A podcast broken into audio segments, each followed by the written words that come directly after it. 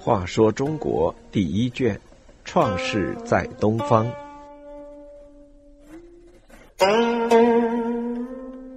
八十三，伊尹陪嫁。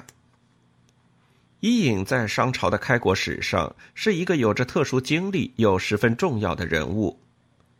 他不但辅助商汤灭夏，为建立商朝立下汗马功劳，而且扶立汤的儿子外丙和众人，教诲汤的孙子太甲改过自新，可以说是商朝开国的三代功臣，所以得到了后世商王的隆重祭祀。伊尹原名直，因为他在商朝做过尹的官，所以习惯上叫他伊尹。伊尹又叫阿衡或保衡，都是商代人对当权大官的称呼。在商代甲骨文中，伊尹又简称为伊。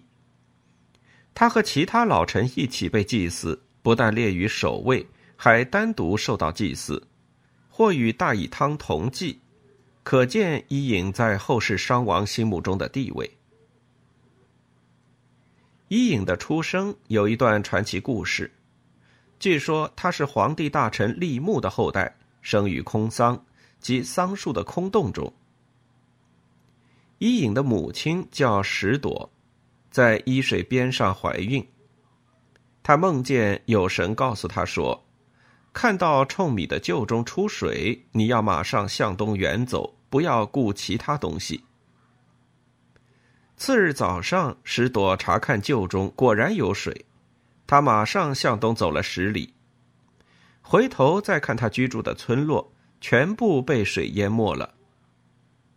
石朵正感到惊讶，忽然变成了一棵有空穴的桑树。伊水东面有个叫有绅氏的国家，其地在今河南开封县的陈留镇。一个有申氏女子到这棵树上采桑，发现桑树下的空穴中有一个婴儿，就把他抱来献给了国君。有绅士国君觉得这个婴儿来的奇特，一定有特别的经历，就交给他的厨师去抚养，以观察动向。以上述故事中可知，伊尹很可能是一个被遗弃的婴儿。伊尹长大后，一方面在有绅士国中接受教育，一方面在田野里耕种。他最向往尧舜的时代，所以要求自己也做一个正直的人。凡是不义的、不道德的，就是给他骏马千匹、壮牛千头，他也绝不去做。更不会用不义的、不道德的行为去损害他人。汤得知有绅士有这样一位贤人，就派人用玉帛作为礼物来聘请他。伊尹没有答应。他说：“我为什么要接受汤的聘礼出去做事呢？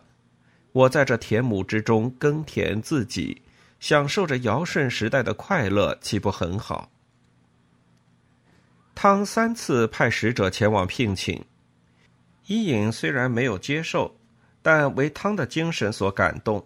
他暗自思量：我一个人生活在田亩之中，享受尧舜时代的快乐，还不如使汤变成尧舜那样的君王，使天下的人民都像尧舜时代的人民那样快乐的生活。眼看到尧舜那样的时代重新出现，岂不更好？后来，伊尹在有绅士那里当了厨师，他有一手烹饪的好手艺，烧出的饭喷香诱人，烹调出的菜味美可口。有绅士国君对伊尹十分满意。伊尹本想说服有绅士国君行尧舜之道，但有绅士是个小国，力量太弱，而且有绅士和夏桀是同姓，同是夏禹的后代。怎么好劝说他去推翻夏桀的统治呢？伊尹感到一筹莫展。恰好这时，商汤为了得到伊尹，想出一个主意。